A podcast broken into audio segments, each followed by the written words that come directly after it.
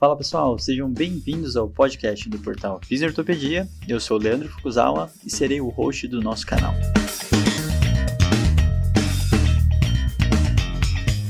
Esse podcast tem como função ressignificar o papel do fisioterapeuta em tempos modernos.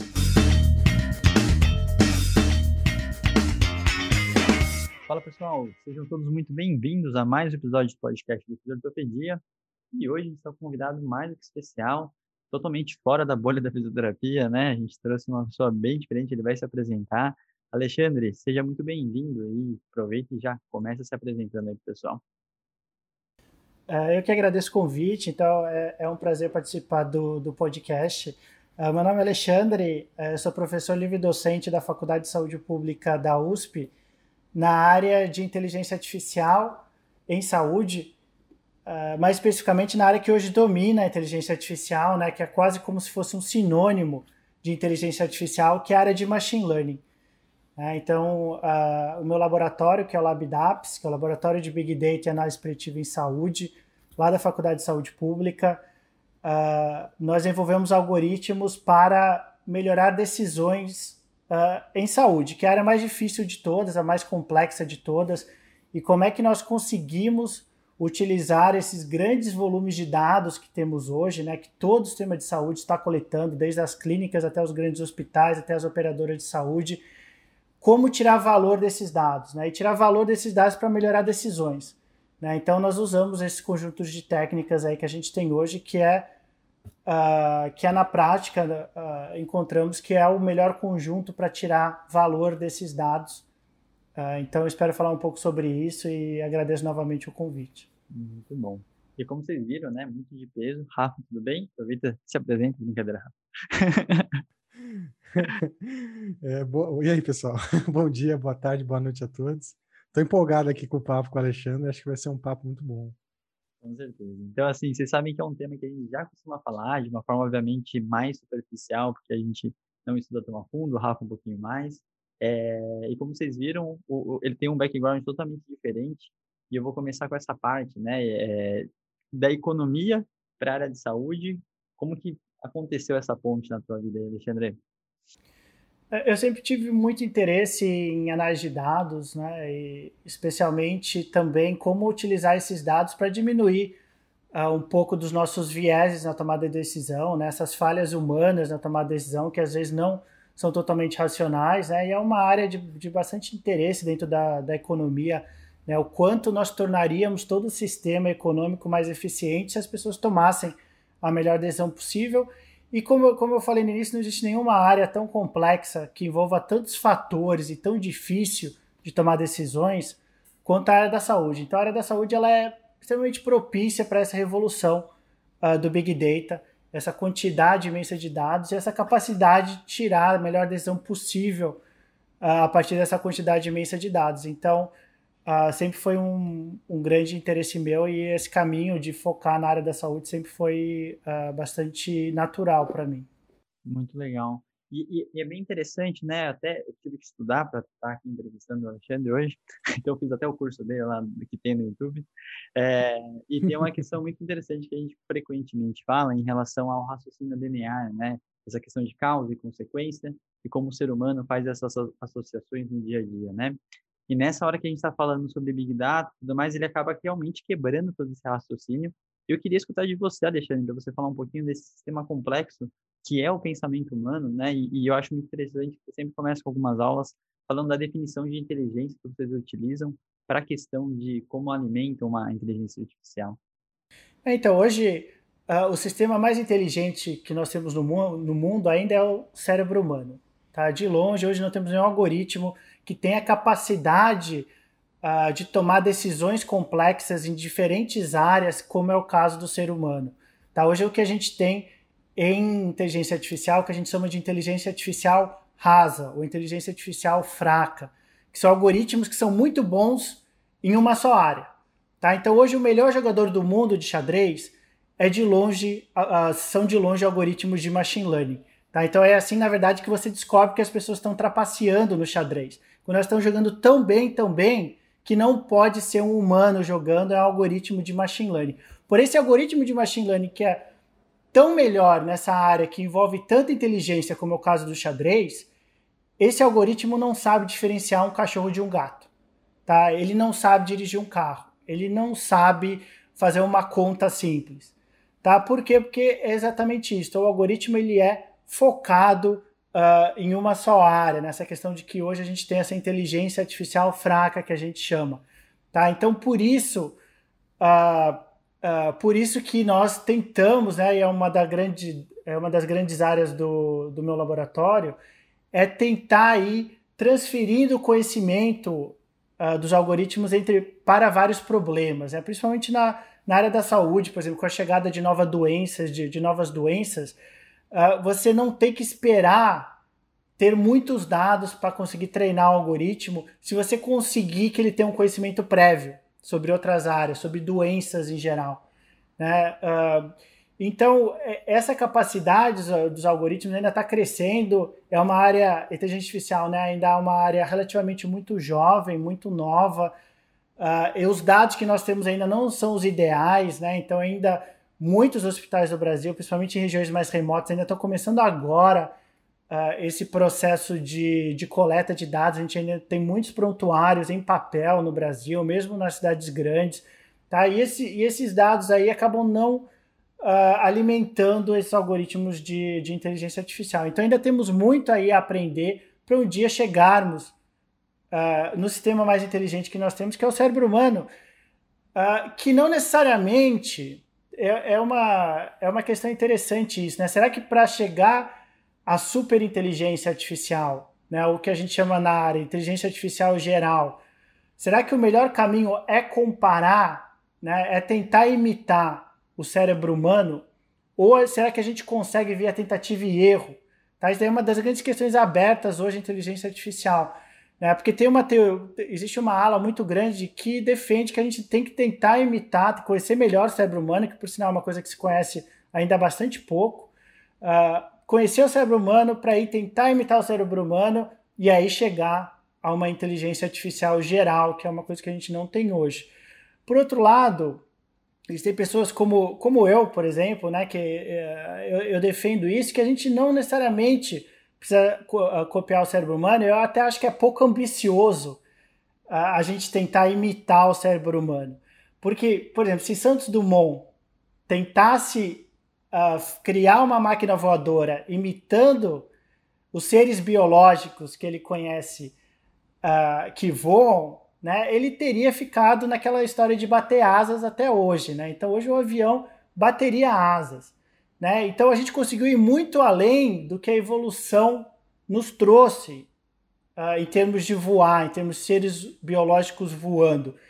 Uh, e eu, na minha opinião, obviamente é uma área em debate, né? Uh, eu acho que a gente consegue chegar à superinteligência, ou inteligência artificial geral, via tentativa e erro, que foi basicamente o que o que Santos Dumont uh, fez com, com o avião. Ele não conhecia, não existia área de engenharia aeroespacial, nem física aeroespacial. Uh, ele foi descobrindo via uh, tentativa e erro. então, essa questão aí de, de, inteligência, de cérebro humano e de, de capacidades algoritmos, como eu falei, que ainda são limitadas, apesar de ganhar de seres humanos aí em muitas áreas, né, tomar melhores decisões que seres humanos em muitas áreas. Por exemplo, hoje uh, conduzir carros. Os algoritmos já são melhores que humanos. Tá? A gente não vê ainda carro sem condutor uh, porque não são perfeitos. Né? As empresas estão segurando aí até chegar muito próximo à perfeição. Mas hoje os carros sem condutores que a gente tem andando pelas estradas dos Estados Unidos, eles têm muito menos acidentes do que, do que humanos. Mas, de novo, eles não sabem jogar xadrez. Né? Eles não sabem diferenciar um cachorro de um, de um hipopótamo. Sim. Isso é muito interessante, Alexandre, porque você fez uma analogia muito legal em uma das palestras em relação ao aprendizado da inteligência artificial ser muito parecido com o da criança, né? Onde ela sabe discriminar, mas ela não sabe detalhar o porquê. E esse processo de aprendizado é, é muito interessante. Eu vou puxar para o Rafa rapidinho, até porque a gente fala tanto de aprendizagem, a dor tem esse processo de aprendizagem, né? E toda essa ligação da neurociência e inteligência artificial, a ideia tem um pouco e tem suas semelhanças, né? Então, Rafa, aproveita e fala um pouquinho de, desses dois pontos, né? O aprendizado, a neurociência e a inteligência artificial, como ela é utilizada hoje em dia. Eu achei uma coisa muito legal na fala do Alexandre, né? Que é, a gente talvez não deveria usar o, a inteligência humana, o cérebro humano como modelo, né? Até porque isso é uma visão muito errada nossa, né? E nos olhar como o ápice da evolução, assim. A evolução, ela selecionou é, uma inteligência boa para o ser humano, né? O Homo sapiens, de acordo com o nosso contexto social e com o nosso ambiente, né? E a gente tem algumas coisas boas, né? Somos um ser social que consegue fazer associações, ter comportamento verbal, mas, por outro lado, né, a gente tem muitas falhas, né? Tem muito estudo com inteligência de polvo, de moluscos, por exemplo, mostrando que, dependendo do problema, eles resolvem o problema muito melhor do que a gente, né? Eles têm um, um raciocínio em paralelo, aparentemente, onde cada tentáculo funciona como um ser individual e eles conseguem resolver problemas de uma velocidade muito maior. Problemas complexos, às vezes, que a gente não consegue resolver tão fácil. Né?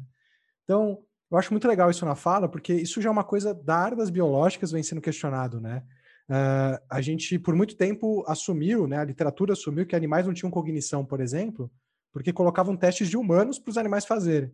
Quando começaram a colocar testes para o meio ambiente onde eles estavam adaptados, evoluíram para ficar, aí a coisa começou a mudar de figura, né? É, eles começaram a apresentar, talvez, até uma inteligência muito diferente da nossa para aquele ambiente, né? Foi selecionado de forma diferente. Então, realmente não faz sentido a gente parar para pensar que o nosso é o único caminho ou o melhor caminho, né? Acho que talvez existam. A inteligência artificial pode achar por tentativa e erro caminhos melhores, dependendo do problema e né, do, do que se trata ali. É, e, e, é uma questão aí que se fala que se fala bastante também, é que a inteligência artificial só repete padrões nos dados, né? E não é bem assim, isso é uma forma muito limitada de ver uh, o ponto que estamos hoje em inteligência artificial.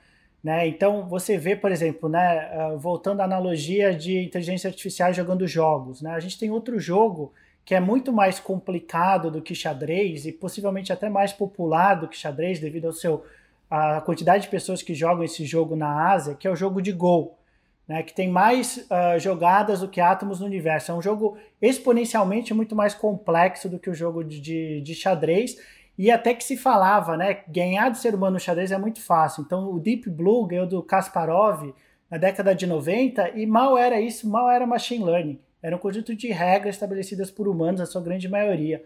Tá? Então, uh, muito fácil ganhar de seres humanos no xadrez porque é um jogo extremamente limitado. Né? As máquinas conseguem aprender isso muito bem. Go já é mais complexo. O pessoal falava, ah, com o dia que um, um algoritmo ganhar de um, de um ser humano em Go, aí a gente vai começar a falar em inteligência de fato, e que já, já se passaram alguns anos aí que os melhores jogadores do mundo já são algoritmos de machine learning. Uh, e tem um documentário muito bom que chama AlphaGo, né? Acho que ele está disponível. Ele estava no Netflix, acho que passou para o YouTube, gratuitamente disponível. Que ele mostra uma jogada que é uma jogada que nunca foi feita em nenhum dado que esse algoritmo aprendeu a jogar Go. Tá? Então era uma jogada que na hora que a pessoa, você tinha que ter um ser humano ali fisicamente movendo a peça, né? Então o algoritmo falou, ó, a melhor jogada aqui é você mover essa peça para ali. A pessoa não quis fazer essa jogada porque achou que era um erro, né? De tão errada que era essa jogada, uh, que nunca era feita e que nunca tinha sido testada. Aí eles checaram, né? Uma parte bem interessante do filme, eles checaram lá no algoritmo, o algoritmo, meu, é essa jogada, manda bala. Ele foi lá, jogou e o algoritmo usou essa jogada para ganhar a partida muitas jogadas à frente. Então, até hoje se estuda essa jogada, uh, a jogada de Deus, ou a mão de Deus, eles chamam, uh, e por que, que o algoritmo fez essa jogada. E é que até hoje tem muito debate sobre isso, né? Como é que o algoritmo encontrou que essa jogada ia ganhar a partida não sei quantas uh, jogadas para frente. Então, a área de inteligência artificial também descobre coisas novas, sim. Tá, então, é, machine learning, né? Então, machine learning modela os dados que você tem, né? Então, só, só para voltar um pouco, né? Acho que a gente precisa, precisa dessa base uh, aí para quem não conhece da área. Então, como o Leandro tinha falado, né? A questão de inteligência artificial, né? Qual a definição de inteligência artificial? Né? São máquinas tomando decisões inteligentes, tá? Que a gente identifica como inteligentes. Tá? Existem duas grandes formas de máquinas tomarem decisões inteligentes. Existe via inteligência artificial clássica, tá? que hoje a gente chama né, de inteligência artificial clássica ou boa e velha inteligência artificial, que era o quê? Seres humanos inserindo, inserindo as regras no computador para ele tomar uma decisão inteligente. Tá? Então você vai lá e coloca no computador todas as regras. Ah, se isso acontece, então faz isso. Ah, se isso acontece, então faz isso. Se isso acontece, então decide isso, etc. Você vai colocando todas as regras ali. Tá? Uh, e aí você tem a área que, como eu falei no início, domina hoje a inteligência artificial, que é você deixa o computador aprender as regras via exemplos. Tá? Então, você insere no computador um banco de dados com vários exemplos. Tá? E aí você tem o resultado. Né? Por exemplo, uma coisa que a gente trabalha muito no meu laboratório é predição de risco de óbito, né? ou, ou predição de risco de incidência de doenças. Né? Você coloca lá um banco de dados com todas as características do paciente e aí você informa se esse paciente morreu ou não morreu depois de um ano desses dados serem coletados e o algoritmo ele vai aprendendo as regras para tomar uma decisão inteligente ali. Tá? Então ele vai entendendo que, os, que um paciente, né, o seu João que chegou hoje no meu hospital, com essas características, essas características e essas características, ele tem uma probabilidade de morrer daqui a um ano de 92%, por exemplo tá? Então ele vai desenvolvendo essas regras complexas, né, a partir desses exemplos, né? Que como o Leandro também chegou a mencionar, é como uma criança aprende, tá? Então como é que uma criança aprende a diferença entre um gato e um cachorro? Tá? É o pai e a mãe que vão lá e apontam, né? Então vem um gato, ó oh, filho, um gato. Vem um cachorro, ó oh, filho, um cachorro. Vem um gato, e a criança vai desenvolvendo padrões na cabeça dela, tá? Para conseguir diferenciar um gato e um cachorro mas padrões que não são tão claros. Até hoje, nós como adultos. Né? Por que, que um animal é um cachorro e o outro é o gato? Ah, porque o gato é mais magrinho. Existem gatos muito gordos. Ah, porque o, o, o gato tem o bigode. Pode botar um bigode no cachorro, a gente bate o olho, a gente sabe que é o cachorro. Então, é, é uma interação complexa de vários e vários e vários fatores. Tá? Que a gente não tem uma explicação clara. Mas quando a gente bate o olho, a gente sabe uh, o que é um gato e o que é um cachorro. Por quê? Porque nós desenvolvemos regras via aprendizado, via exemplos. Né? Fomos recebendo muitos exemplos dos nossos pais e fomos desenvolvendo regras complexas na nossa cabeça. Uh, e é exatamente assim que machine learning funciona. Tá? Então, machine learning desenvolve regras para tomada de decisão a partir de exemplos. Tá? Então, a gente coloca aí vários exemplos, por exemplo, para ensinar um computador a distinguir um cachorro de um gato. Coloca aí centenas, milhares de exemplos de cachorro, milhares de exemplos de gato, e vai falando para o algoritmo: ó, isso é gato, isso é cachorro, isso é gato, isso é cachorro, isso é gato, isso é cachorro. E ele vai desenvolvendo essas regras complexas, como a gente uh, desenvolve de certa forma na nossa cabeça, mas com a diferença que o algoritmo ele consegue aprender com milhões de dados. Né? Uh, consegue entender vários detalhes, não deixa passar nenhuma nuance nos dados, né, dado que o algoritmo tenha dados suficientes, dados de qualidade suficientes, e quanto nós humanos, como vocês mencionaram também, temos nossos vieses, uh, nosso histórico, nossa bagagem, nossos problemas uh, evolutivos, seleção natural, que foram ficando ali, né, que nos ajudam para muitas coisas, mas não necessariamente para identificar uh, qual o risco de um paciente ter infarto daqui a um ano.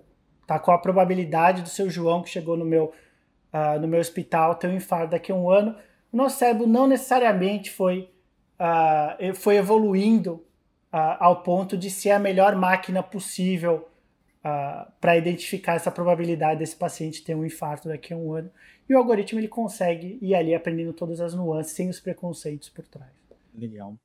E tem uma só uma curiosidade, né? O Go, para quem não conhece, né, ele é um jogo chinês e ele tem uma complexidade muito maior do que a do xadrez, né? E, e é até engraçado, porque você fica super envolvido com o documentário, parece estar assistindo um jogo de futebol, mas assim, é toda aquela produção, né? Então, assim, eu super sugiro para vocês entenderem um pouco mais do que ele está falando, né? Porque não é um jogo muito popular no Brasil, o pessoal acaba tendo dificuldade de entender essa questão que a gente está falando da complexidade, né? Rafa, por favor, pode continuar. Eu vou até puxar o exemplo da tua fala, Alexandre, para a gente, acho que chegar no, no ponto aqui que a gente gostaria de conversar, né? É, bom, como a gente está conversando, a nossa mente humana ela veio com uma série de atalhos e gambiarras aí, selecionados pela evolução, que fazem com que a gente não consiga ter muita noção do que está acontecendo, né? E a gente sabe muito bem que a gente tem uma dificuldade de perceber efeito uh, atrasado, né? Então, uma coisa é você aplicar uma intervenção e ver um efeito imediato, e mesmo assim a gente tem vários viés ali, né, nessa interpretação. Agora, é outra, eu conduzir uma intervenção e falar que meu paciente daqui seis semanas vai ou não vai melhorar, né? A gente, a gente é confundido por vários efeitos ali, né? Contextuais, enfim, é, efeitos da própria intervenção, efeitos não intencionais. E, e a gente fala muito hoje da prática baseada em evidência, principalmente dentro dessa perspectiva da, de saúde baseada em valor, como um, um raciocínio probabilístico, né? onde a gente usa, na verdade, é, informações ali de oriundo de pesquisas, né, para que a gente possa entender o que na média tem maior probabilidade de funcionar para uma população. Mas a gente sabe que esse raciocínio, apesar de ser o melhor que a gente pode fazer até o momento como clínicos, ele tem limitações, né? Afinal, não existe um paciente médio, uh, existe uma variabilidade, então enquanto um, uma pessoa vai responder muito, outra não vai responder nada, e a gente tem até um NNT, né? Um número de pessoas que você precisa tratar para que uma tenha um benefício. Então, a minha pergunta é, para você, eu acho que a gente pode né, discutir, discorrer sobre ela, é: dá para ir além do raciocínio probabilístico? Existe algo depois disso, né? E se sim, como? Sim, exatamente. Aqui, aqui, mas eu acho que aqui o grande problema não é necessariamente a probabilidade, é a questão de grupo de risco. Tá? Eu costumo dizer que grupo de risco não existe. Tá? O que existe é a probabilidade individual uh, de, de ter um, um, determinado problema de saúde. Né? Por exemplo, agora na, na, na pandemia, quantas pessoas a gente já não viu na mídia de 100 anos, diabética, fumante, uh, que teve Covid e sobreviveu.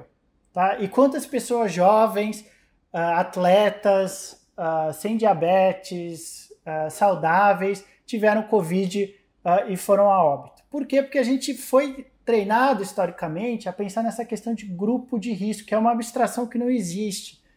Tá? Então, ok, a tua probabilidade aumenta. Ok, pode aumentar, mas às vezes para você não. Às vezes o fato de você ter uma determinada doença que para muita gente é prejudicial, pelo fato de você ter algumas outras características, às vezes essa doença acaba te ajudando contra um problema específico ou uma incapacidade ajudando contra, contra um problema específico. Então o que você tem que fazer? Você tem que modelar a probabilidade individual uh, da, das pessoas. Então essas abstrações aí de grupo de risco, né, elas são extremamente perigosas uh, e prejudiciais para a sociedade e preconceituosas em muitos casos. Tá? Então você precisa modelar a probabilidade uh, individual. Então a gente tem que ir além. Como é que você modela a probabilidade individual? Você modela com, com machine learning, com esse conjunto de, de técnicas que vão analisando históricos e vão dando uma probabilidade individual. Então, idealmente, o que a gente faria hoje com o Covid? Em vez de ir vacinando muitas das pessoas, por exemplo, com mais de 70 anos, que muito provavelmente, se tiverem Covid, não, vão ser assintomáticos ou sequer, sequer vão acabar sendo internados, a gente teria um risco individual de cada pessoa e faria uh, o nosso ranqueamento, a nossa priorização a partir desse ranking individual. Tá? Aí você pode argumentar, ah, mas não temos essa informação. Ok, não temos, mas precisamos caminhar para algo parecido com isso.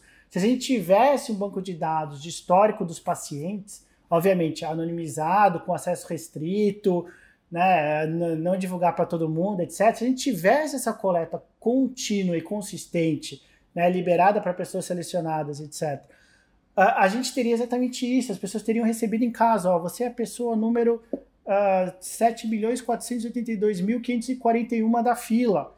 Tá? Por quê? Porque o algoritmo ele foi aprendendo aí com as características de todo mundo. Então, às vezes você é jovem, mas você eh, tem, tem algum problema de diabetes, por exemplo, né, que a gente tem visto, né, que é uma que é um, uma das que os algoritmos eles têm pegado muito diabetes, né, na nossa pesquisa eles têm encontrado muito isso, eles têm puxado diabetes uh, como um maior aumentador da probabilidade aí de, uh, de desfecho grave de, de COVID.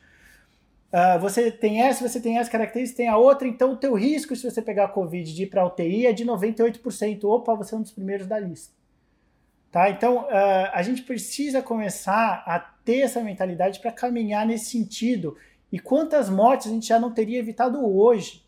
Tá? Nesse momento atual da pandemia, só uh, com apenas aí 5% da população vacinada, se fosse o 5% correto, né, por exemplo, os 5% que foram a óbito até agora, né, de, desde que começou, a gente potencialmente já, já, já estaria acabando com a pandemia, ou pelo menos acabando com a questão de número de óbitos hoje.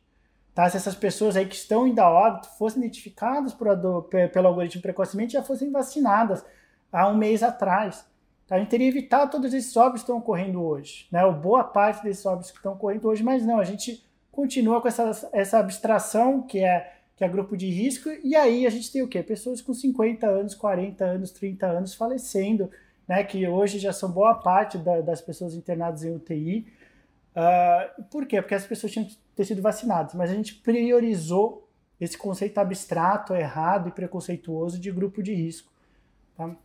Então, assim, por mais que a gente não tenha hoje a capacidade, por quê? Porque não há iniciativa uh, de coletar esses dados de uma forma sistemática, a gente tem que caminhar para isso e começar a entender a quantidade de vidas aí que a gente conseguiria salvar, porque os hospitais estão coletando esses dados. Os hospitais têm esses dados. Tá? Então a gente está com, com várias pesquisas de Covid, os hospitais têm esses dados de Covid, eles têm esses dados dos pacientes. Então, esses dados existem, né? O que, o que falta é, é uma, uma vontade política mesmo de centralizar esses dados e permitir essas análises. Legal. Eu, eu vou até aproveitar para fazer uma pergunta, uma dúvida bem pessoal minha, né? Porque eu, eu adorei a fala, né, de como que a gente pode interagir mais entre os sistemas, né, até as variáveis, que eu acho que é uma das grandes questões, e ele leva para, com certeza, uma, uma, uma, medida de precisão e uma população mais adequada para ser, é, você ter uma intervenção e coisa do tipo, né? Só que ele vai um pouco inverso numa, num pensamento da perspectiva populacional. Então, a gente entende que tem que ter a perspectiva populacional, até para fazer essa tomada de decisão e fazer essas ações que a gente chamaria em massa, né? E aí até numa questão de ação mesmo, né, Alexandre? Me fala um pouquinho como que seria essa inversão, né, de... É, é, se você chama de grupo de risco, você fala de uma galera, né, de um grupo específico. Se você está falando de uma ação de precisão, você começa a ter que ficar achando essas pessoas e não sair, né, atirando para todos os lados de uma certa forma. Como que mudaria as ações públicas, né, principalmente em relação a essa, esse raciocínio? É, então, é, a inteligência artificial ela é, ela é perfeita para políticas públicas de saúde, né? Uh, por quê? Porque quando você faz uma política pública de saúde, você não consegue colocar todo mundo lá dentro. Né? Então, por exemplo, eu quero fazer uma política para diminuir a mortalidade neonatal, né? De, de crianças com menos que 28, 28 dias de vida. Então, quem é que eu coloco dentro desse, de, dessa política pública. Eu não posso colocar todos os recém-nascidos, porque aí seria um desperdício muito grande, porque só uma pequena minoria vai a óbito. Então, o que, que eu faço? Eu quero colocar dentro desse programa quem tem maior risco, de fato, ter uma, ter uma morte neonatal. Um risco individual. Tá? Então, eu quero colocar essas crianças que estão nascendo, que têm um alto risco de a óbito daqui a 28 dias, eu quero colocá-las no programa para evitar uh, que elas acabem indo a óbito né? Então, se você tem um risco individual, você fala que, ó, e a gente tem uma pesquisa uh, sobre isso, mostrando que a gente consegue fazer isso muito bem no município de São Paulo, uh, com dados da ADN, que é a Declaração de Nascido Vivo, que é preenchida para toda criança que nasce, todo recém-nascido que nasce preenche essa declaração de nascido vivo, e só com essa informação, automaticamente, rotineiramente coletada, o algoritmo consegue falar, ó, essa criança recém-nascida tem uma probabilidade de a óbito de 92, 95%, por exemplo. E a gente mostra que se fosse criada uma política pública com a grande minoria das crianças, 5, 10% apenas dos recém-nascidos, a gente teria dentro de, desse, dessa política pública todos os recém-nascidos que eventualmente iriam a óbito. Então você consegue colocar, você consegue colocar dentro dessa política pública, que é um problema de toda a política pública, né? como eu cheguei a mencionar, não dá para botar todo mundo dentro de toda a política. Isso aí seria um desperdício de dinheiro enorme. Você tem que identificar quem vai ser mais beneficiado dessa política pública. E você faz isso com risco individual. Tá? Então, então você conseguiria falar, ó, então na hora que o médico preenche a declaração de nascido vivo, manda para o sistema, o sistema já volta para ele falando que, olha, essa criança daqui, ela tem 97% de probabilidade de morrer daqui a um ano. Não dá alta para essa criança né? Ou coloca ela dentro da sua política de, de prevenção de óbito neonatal. Tá? Então é uma coisa automática a um custo, né? Isso daí é o mais interessante de machine learning, porque quando eu converso uh, com gestores de saúde, secretários, etc., uh, ah, sobre tecnologia em saúde, eles já torcem o nariz. Né? Hoje em dia, tecnologia em saúde é sinônimo de gasto alto e pouco benefício. Tá? Então, aquelas low hanging fruits, né, que a gente chama, né? aquelas frutas uh, perto do chão, né, que são fáceis de pegar, essas daí já foram todas pegas na área de tecnologia. Então estão cada vez mais lá para cima na árvore, cada vez é mais difícil a gente ir pegando esses frutos.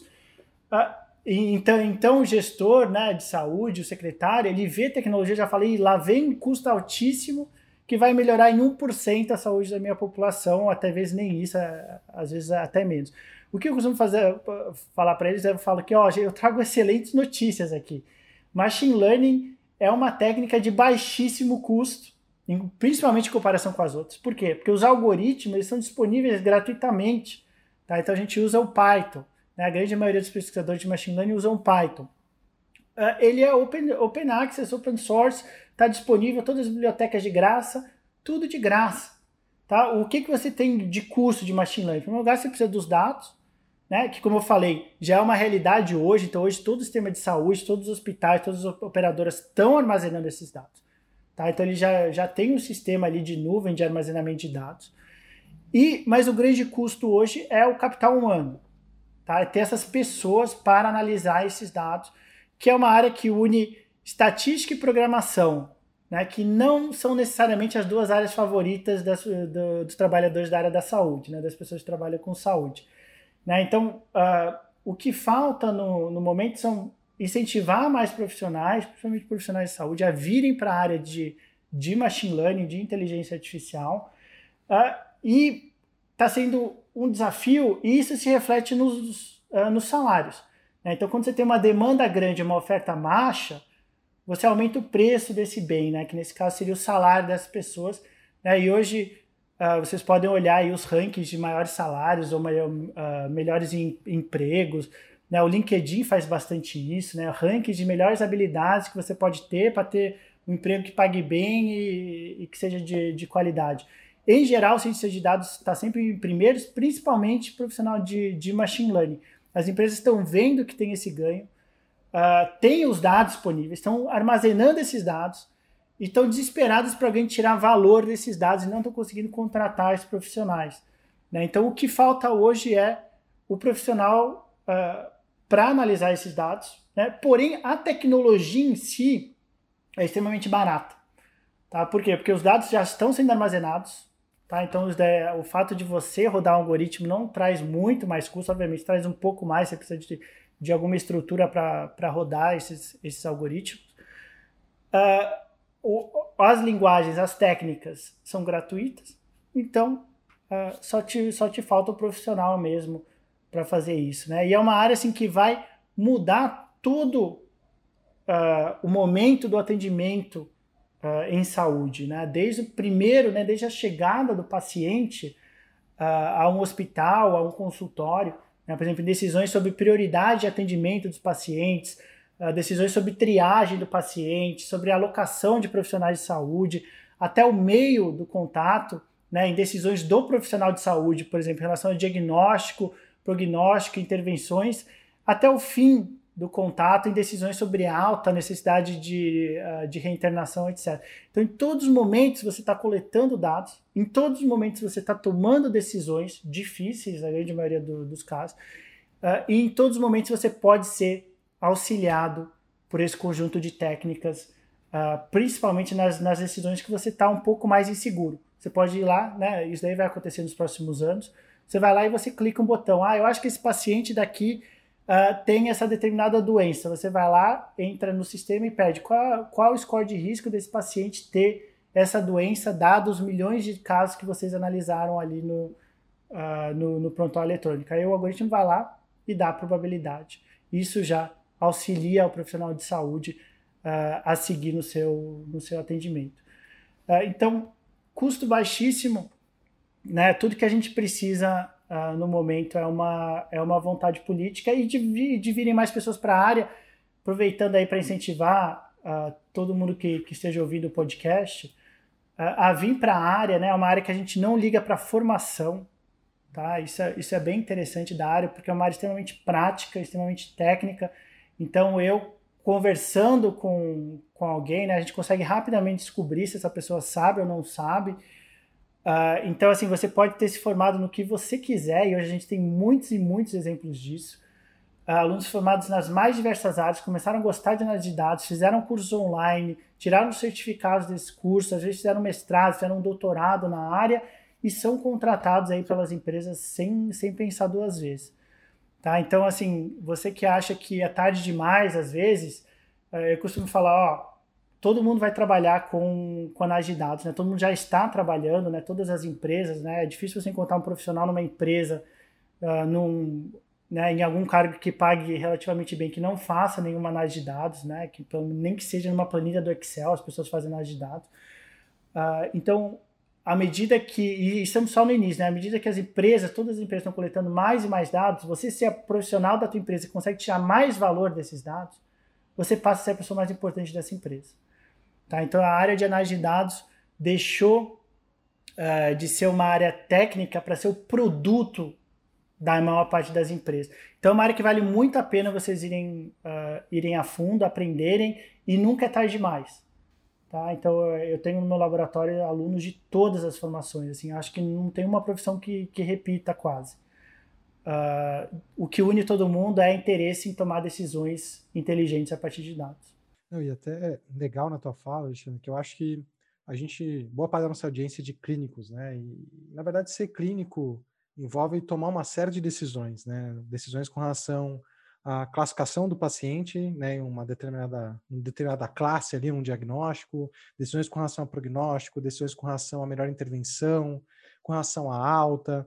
É, e aí eu, eu queria acho que a gente está caminhando para os momentos finais, mas eu acho que dá para a gente falar e eu vou te fazer duas perguntas que eu acho que vão te deixar conduzir esse papo aí para esses momentos finais, que são por que agora?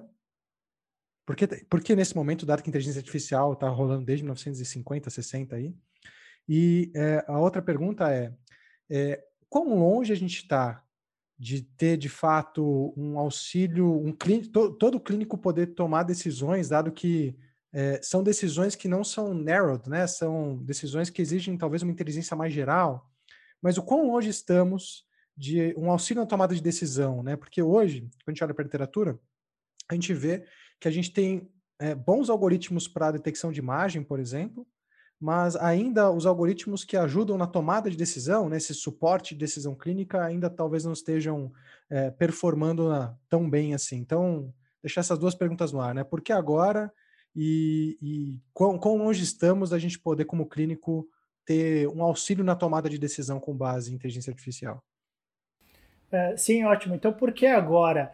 Né? Então, como você mencionou bem, a gente já ouve falar de inteligência artificial né, há bastante tempo, né? Sempre, uh, sempre apareciam séries, filmes, uh, algum artigo, etc., sobre inteligência artificial, uh, mas começou a explodir na década passada, 2012, 2015, foi quando começou a, a crescer de fato essa área. Né? E, por, e por que agora? Né? Por causa de três grandes fatores.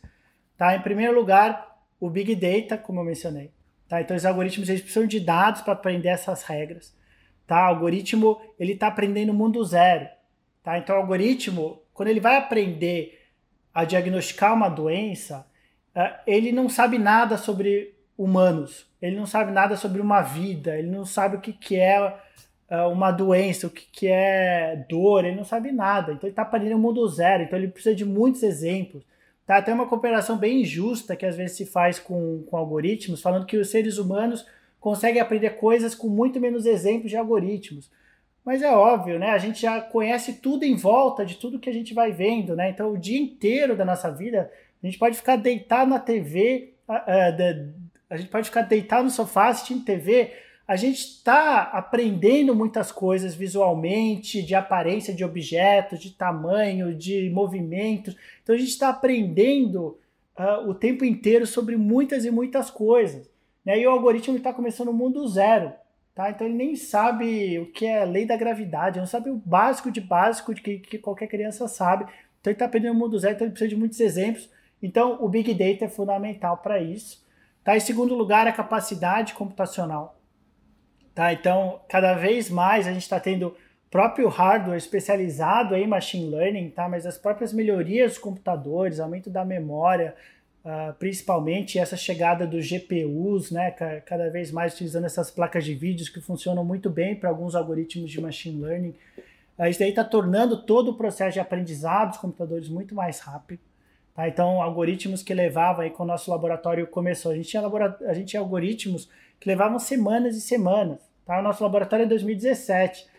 o que é a pré-história, né? A área de machine learning ela evolui muito rápido, né? Então, às vezes a gente está tá usando alguma técnica que a gente chama de ah, uma técnica clássica de machine learning tem um ano e meio atrás. Né?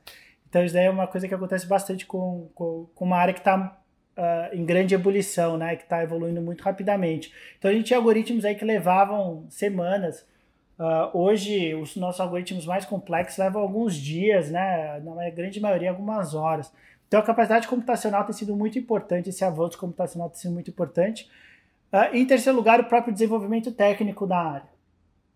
Tá? Então, à medida que mais pessoas vão entrando para a área, novos algoritmos vão aparecendo, novas técnicas, novas formas de otimização de algoritmos, etc., vão aparecendo, tornando todo o sistema mais eficiente. Então, Big Data, capacidade computacional e desenvolvimento técnico específico da área têm permitido essa explosão de machine learning que estamos só no início. Tá? E isso aqui é extremamente importante. Né? As pessoas falam que ah, tá tendo um hype de machine learning, as pessoas estão vindo falar muito de machine learning. Eu falo para as pessoas, você não faz ideia do que vem por aí. A gente não está falando nada de machine learning, assim, deveria estar tá ocupando todo o nosso.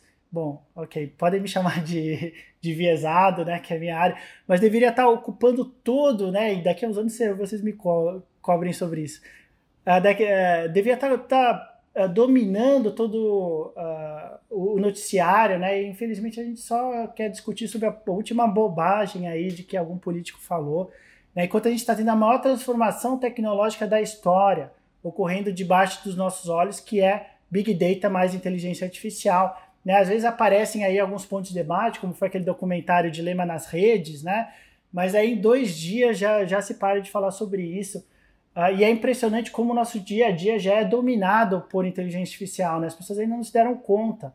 Mas o nosso dia, nossas decisões ao longo do dia são dominadas por inteligência artificial. Por exemplo, se alguém usou o carro hoje, uh, usou o Waze. O Waze é um algoritmo de machine learning. Se vocês entrarem em alguma rede social hoje, o que, que aparece primeiro? É, é uma predição do que você quer ler e de quem são os seus melhores amigos.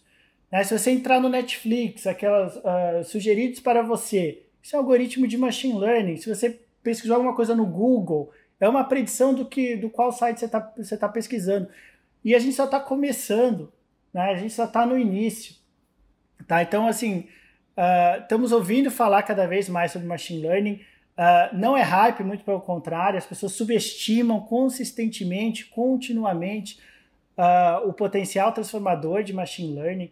Tá? Então, daqui a cinco anos, venham falar comigo. Uh, eu garanto para vocês que gente, vocês vão estar ouvindo falar muito, muito, muito mais de inteligência artificial do que vocês estão falando, que vocês estão ouvindo falar hoje. Que aí entra na tua segunda pergunta, que é essa questão de quando. Tá? Na área da saúde, o quando para nós depende dos dados. Tá? Então, a gente tem as técnicas, uh, como eu falei, são disponíveis gratuitamente a gente acompanha todos os artigos, né? a gente, eu estou falando do meu laboratório, dos meus alunos, a gente acompanha todo o estado da arte, né? a gente lê todos os artigos, acompanha todas as, competições do Kaggle, acompanha tudo. Então a gente sabe o estado da arte, a gente próprio vai descobrindo muitas coisas. Então a gente sabe o estado da arte, a gente tem o capital humano uh, no nosso laboratório. Então por que, que a gente não transformou o sistema de saúde no Brasil? Porque a gente não tem os dados para isso. Tá? No dia que a gente tiver os dados, o resto está tudo garantido. O que é interessante no Brasil, porque inverte a história do Brasil, onde o Brasil tem a matéria-prima, mas não tem a tecnologia. Machine Learning a gente tem a tecnologia, mas não tem a matéria-prima. Tá? Por que, que uh, alguns países às vezes fazem uh, pesquisas mais interessantes em Machine Learning em saúde do que a gente? Porque eles têm um sistema integrado. Tá? Eles têm acesso a esses dados que acompanham os pacientes e eles usam exatamente as mesmas técnicas que a gente usa uh, no nosso laboratório. Uh, então, assim, para quando que a, gente, que a gente vai transformar o sistema de saúde? Quando a gente tiver uh, esses dados para transformar o sistema de saúde, mas assim, também a gente chegar com, com as soluções, né? E os profissionais de saúde não estarem preparados para aceitar, e eles estão cada vez mais preparados, né? Então, a gente estava conversando em off antes de começar o, podcast uh, que muito se fala de substituição, obviamente não existe substituição, não vai existir substituição, machine learning é um suporte à decisão, machine learning nem toma decisão, dá uma probabilidade só. Uh, então, e, e, e, por que falar isso? Porque quando eu começava a falar de machine learning e inteligência artificial, era a pergunta que sempre aparecia. Hoje os profissionais de saúde já estão conhecendo a área, já estão vendo que, obviamente, não vai substituir ninguém, e estão cada vez mais empolgados com esse auxílio, de finalmente ter um auxílio concreto para tomar decisão. Tá? Porque o que a gente tem hoje na área da saúde? Muita informação, mas informação dispersa. Tá? Então, resultado de sinais vitais ali, resultado de hemograma aqui, medicamentos ali, sintomas aqui, mas nada que unifique essa quantidade imensa de informação. E é isso que Machine Learning vai trazer essa unificação dessa quantidade imensa de informação que é coletada uh, no sistema de saúde e ajudar os profissionais de saúde de fato a tomar uma decisão e não ficar jogando uns números na cara deles. E pode ficar tranquilo que a gente está preparando uma frota aí para estar tá com esse raciocínio aí, Alexandre. E, e, é uma construção, na real, né? Acho que é uma naturalização, a gente tá, tem falado direto sobre tecnologia, e, e, e, é muito legal toda essa sua fala, toda, toda essa parte muito evoluída, né? É, mas é uma curiosidade também que eu acho que é bem legal você falar o que que Alexandre tem feito atualmente, né? Então, literalmente, o que que está no dia a dia, o que que você está estudando e quais são as perspectivas futuras que você vê dessa grande mudança, né? Então, acho que isso é, é essencial para a gente, uh, entre aspas, se preparar, mas também ir acompanhando. Eu acho que toda vez que a gente acompanha o processo é muito mais fácil do que pegar o resultado pronto, que quando choca é aquela coisa que você não está vendo passar do teu lado, né? E do nada ele chega e te, te derruba, né? Então, fala um pouquinho dessa parte. Indo para as considerações finais, já a gente já está no, no finalzinho aqui. Uma coisa que nós estamos muito interessados aí para os próximos anos é fazer estudos clínicos randomizados de inteligência artificial, que já estamos começando, uh, estamos começando na primeira fase, que é descobrir o que, que o profissional de saúde quer de resultado de um algoritmo de machine learning que é uma coisa que hoje sequer isso a gente sabe na literatura. Tá? Então é uma área tão inicial que nem isso a gente sabe hoje. Por exemplo, será que o profissional de saúde quer apenas uma resposta sim ou não? Por exemplo, ele pergunta: ah, esse paciente vai ter um infarto daqui a cinco anos e o algoritmo falar sim ou não. Existem médicos que defendem isso, tá? no sentido de que os profissionais de saúde já têm um overload cognitivo no seu dia a dia muito grande e você ficar colocando muito, muito mais informação para eles, aí só vai prejudicar. Tá? Então, primeira opção é isso, sim ou não. Segunda opção, dá uma probabilidade. É falar que ah, esse paciente com essas características tem 92% de probabilidade de ter essa doença. Uh, e a terceira probabilidade é algo mais detalhado, né? Um, um, um, intervalo de confiança, uma distribuição de probabilidades, uma curva de incerteza, etc. Então, a gente está nessa fase uh, inicial que a gente conseguiu financiamento uh, do CNPq, da Microsoft, uh, e da Fundação de Amparo à Pesquisa da Paraíba, onde nós estamos desenvolvendo esse aplicativo para descobrir isso. A primeira coisa é o que o profissional de saúde quer receber de um algoritmo de inteligência artificial. Em segundo lugar, a gente vai partir para o estudo clínico randomizado de inteligência artificial. Né? Por quê? Porque inteligência artificial não é intervenção. Mas à medida que ela funcionar, à medida que os profissionais de saúde começarem a ver que ela funciona, isso vai virar a intervenção. Tá? Eu costumo usar o exemplo do Waze, que eu já falei, né? o aplicativo de trânsito. O Waze ele não me obriga a virar à esquerda. Mas como eu sei que ele funciona, e como eu já tentei contra o Waze várias vezes, né? E normalmente, a grande maioria das vezes eu me dou mal, se o Waze fala para virar à esquerda, eu vou virar à esquerda. Né? Então isso virou a minha rota. Tá? Então, por mais que machine learning seja um auxílio à decisão, isso acaba virando a decisão. Então eu acho que precisa sim uh, tratar isso como se fosse, por exemplo, um medicamento, como se fosse uma intervenção clínica. Então, o que a gente vai fazer?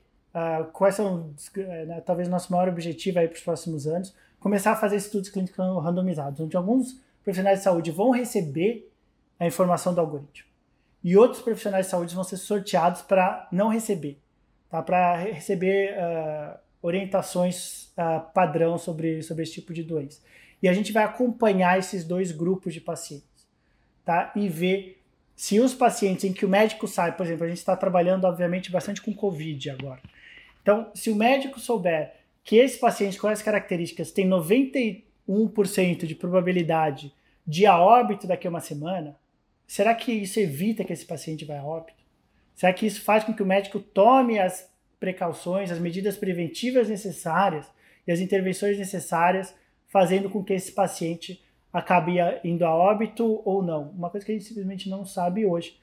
Tá? Então, uh, são, são esses, uh, essa grande área aí que a gente tem uh, para o futuro é ver o impacto que ter essa informação uh, vai trazer na evolução dos pacientes, que a gente espera, obviamente, que seja bastante positiva e também bastante positiva para o médico, tá? E para o profissional de saúde em geral.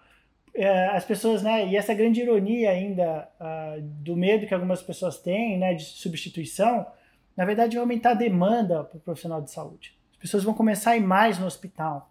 Por quê? Porque elas vão ver que o problema dela é sempre resolvido. Tá? Então elas estão com problema de saúde, elas vão no, no hospital e a melhor intervenção é feita nela, o melhor medicamento é sugerido para ela, o melhor diagnóstico é feito e o problema dela é resolvido. Então as pessoas vão começar a ir mais, a procurar mais profissionais de saúde, porque as decisões dos profissionais de saúde vão ser melhores e vão resolver o problema de saúde que ela tem. Né? Então ela sabe que ah, tem problema de saúde, em vez de ficar em casa esperar passar, eu vou lá no médico, ele vai me resolver na hora, ele vai me diagnosticar direito, vai me dar o medicamento correto, vai, uh, vai fazer a orientação correta, etc. Então as pessoas vão começar a fazer mais isso uh, e isso vai uh, melhorar né, o a próprio trabalho do profissional de saúde, além do paciente. Mas antes a gente precisa checar uh, se de fato tem um impacto positivo, né, que a gente espera que sim, mas a gente quer demonstrar isso e fazer essa, esse, essa parte que é fundamental hoje, de a gente ir demonstrando para o profissional de saúde que isso veio para ajudar eles na tomada de decisão. Se não quiser usar não precisa usar. Tá? Eu costumo usar como exemplo uh, o exemplo de contadores quando chegou uh, a calculadora elétrica. Tá? Os contadores eles não precisavam usar uma calculadora, pode continuar fazendo no, no, no lápis mesmo, no papel e no lápis, pode continuar, mas a realidade é que esses profissionais que se recusavam né, a usar uma, uma tecnologia que melhorava as decisões dele, tornava eles mais produtivos, foram perdendo espaço para aqueles que adotaram essa tecnologia. Não tirou uh, o trabalho de contadores, muito pelo contrário, ficaram mais produtivos, conseguiram trazer mais clientes, abriram mais portas, etc. O que tirou foi o trabalho daqueles que se recusavam uh, em prol daqueles que abraçaram essa tecnologia. Uh, então, assim, não precisa utilizar, assim, se for contra, se, se não gostar, não precisa, mas é, é bastante da minha função mostrar como quando a gente colocar os algoritmos para funcionar, a gente vai ter feito todas as validações. Né? Esse daí é o que eu faço uh, o dia inteiro da minha vida, trabalho com inteligência artificial. Então, eu jamais aceitaria queimar essa área uh, ou né, criar uma resistência aí a alguns profissionais em relação a essa área. Então, vocês podem ter certeza que quando a gente colocar os algoritmos uh, em prática, porque a gente fez todas as, as análises de robustez, fez todas as validações, etc., porque isso vai vir, tá? Isso daí vai vir um dia. O objetivo de, do nosso grupo de pesquisa é que isso venha o mais cedo possível para impactar mais pessoas uh, antes, né? Pessoas que não seriam impactadas positivamente, obviamente, por essa tecnologia, serem impactadas e que venha com altíssima qualidade. Uh, mas é inevitável, tá? É inevitável que machine learning vai transformar a atenção em saúde. Não tem como, né? Por tudo que a gente discutiu aqui como que essa imensa quantidade de dados não melhorem as decisões uh, tão difíceis como a gente tem na área da saúde. Legal. Rafa, por favor, considerações finais. Eu, eu só vou aproveitar a fala do Alexandre, essa, essas considerações que ele fez. Eu acho que tem, umas, tem uma coisa muito legal aí, né? Duas coisas que a gente vem falando nos últimos podcasts, que são é, o primeiro ponto, né? As nossas decisões com os nossos pacientes hoje, acho que vale a pena a gente colocar é, refletir sobre elas, né? Porque a maior parte das decisões são é, convenções. Então, o que, é um red flag? Muitas vezes é uma convenção né, que a gente, um grupo de especialistas definiu que eles são sinais de alarme para um desfecho, a gente toma decisões com base nisso. Mas são convenções. De fato, não quer dizer que aquela pessoa vai evoluir para um desfecho negativo ou não. É, o que, que é, ou que informações eu uso para decidir se aquele paciente deve, por exemplo, ser operado ou não, se deve ser solicitado um exame de imagem ou não. E na nossa área, Alexandre, a gente tem um, um problema muito forte com o, o, o, cuidado de baixo valor, né? O low value do based care, porque hoje a gente vai olhar para o, o, ônus da dor no mundo, por exemplo, que é a nossa área, e ainda hoje, né, as condições dolorosas são as mais onerosas do mundo. A dor lombar, desde que a gente se sabe, é a, é a doença mais cara e incapacitante do mundo, né? E isso tem muito a ver com cuidado inadequado e decisões inadequadas. Então, por um lado, eu acho que a gente tem que refletir sobre com base no que a gente toma as decisões. E por outro, tem uma fala muito legal do Alexandre aí, que é, é a gente fala muito da, da, saúde baseada em valor, né? E a saúde base, baseada em valor, ela, ela pode ser resumida é, em a gente parar de competir né, por oferecer a mesma coisa por um preço menor ou maior e começar a oferecer resultado e competir pelo resultado. E na medida que eu compito pelo resultado, pelo valor oferecido ao meu cliente, é, tudo que me ajudar a chegar num resultado melhor, de fato, me torna mais competitivo. Né? Então, eu acho que é perfeita essa fala, Alexandre, que é, é não, não, não é uma questão de substituir, mas se profissionais de saúde conseguirem tomar melhores decisões, alcançar melhores resultados, gerar mais valor.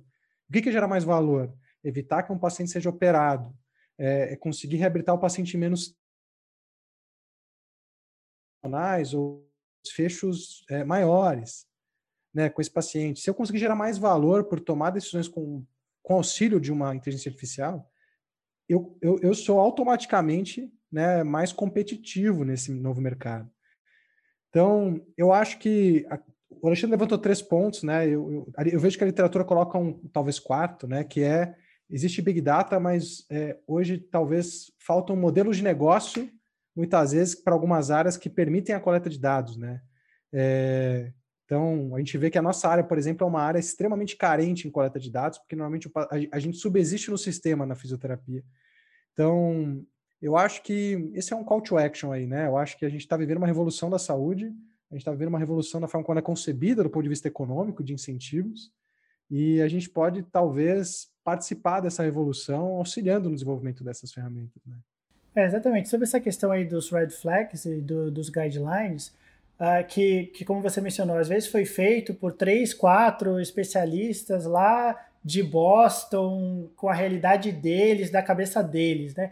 Uh, e isso leva a que muitos uh, profissionais de saúde acabam, a, a, acabem não levando a sério esses, né, esses indicadores, esses red flags, etc. Principalmente aqui no caso do Brasil, que a nossa população é tão diferente né? Então, em vez de ficar. E existem muitas profissões, né, muitas áreas que usam esses indicadores de risco, etc. Né? Por exemplo, no caso do pessoal da, que trabalha em UTI, eles usam muitos indicadores uh, e que eles simplesmente ignoram, para dizer a verdade. Né? Você conversa com eles, eles basicamente ignoram, porque eles sabem que não funciona. Né?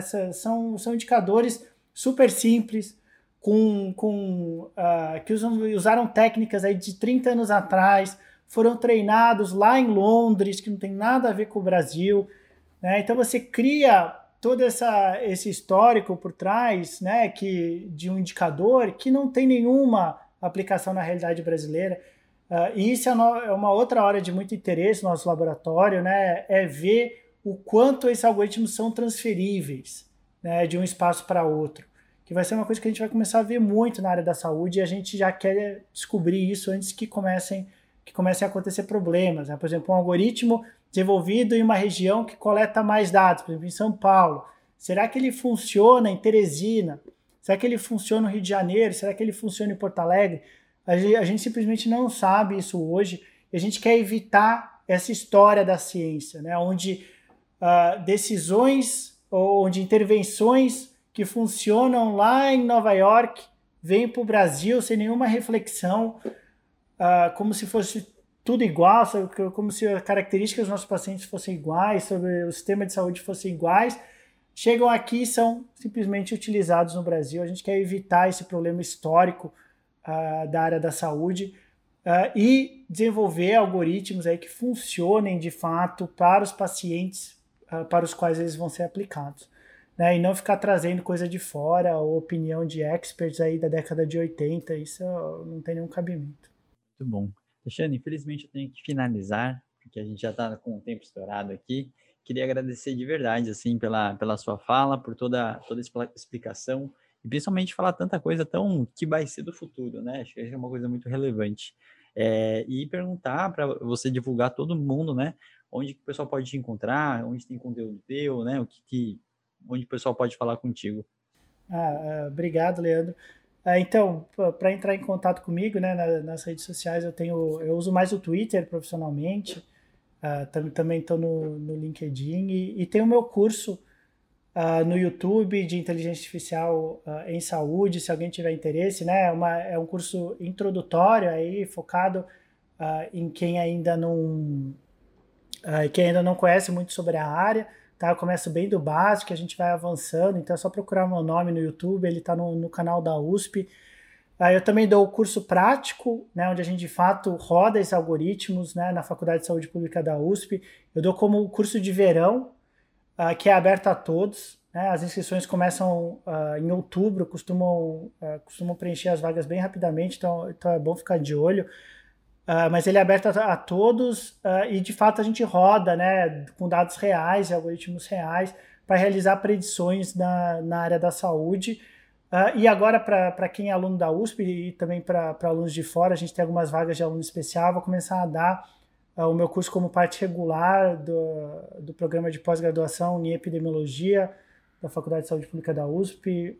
pela primeira vez eu estava esperando, porque eu achava que não ia ter, que não ia ter demanda mas tem aumentado bastante. Então, a partir do segundo semestre desse ano, eu vou começar a dar uh, esse curso que eu espero que seja presencial, mas talvez seja online ainda esse ano, uh, também para alunos de pós-graduação da USP e para e convidados também de fora. Legal. Então, muito obrigado. É, gente, então eu vou deixar depois os dois links, tanto o TED Talks, que é uma introdução de toda essa temática, né, que ele falou, quanto esse curso da USP. Eu estava até fazendo antes agora aqui de da gente conversar. É um curso que é uma fala bem fácil, ele é bem acessível, tá? E aí depois, obviamente, que ele vai aprofundando. É, agradeço de novo e até a próxima. Muito obrigado, pessoal. Valeu!